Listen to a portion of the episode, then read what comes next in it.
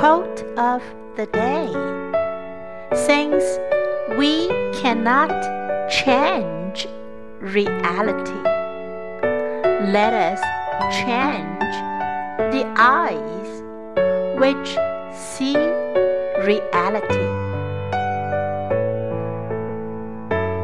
By Nikos Kazantzakis.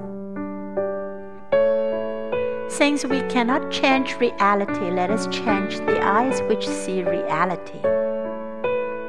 Word of the day Reality. Reality.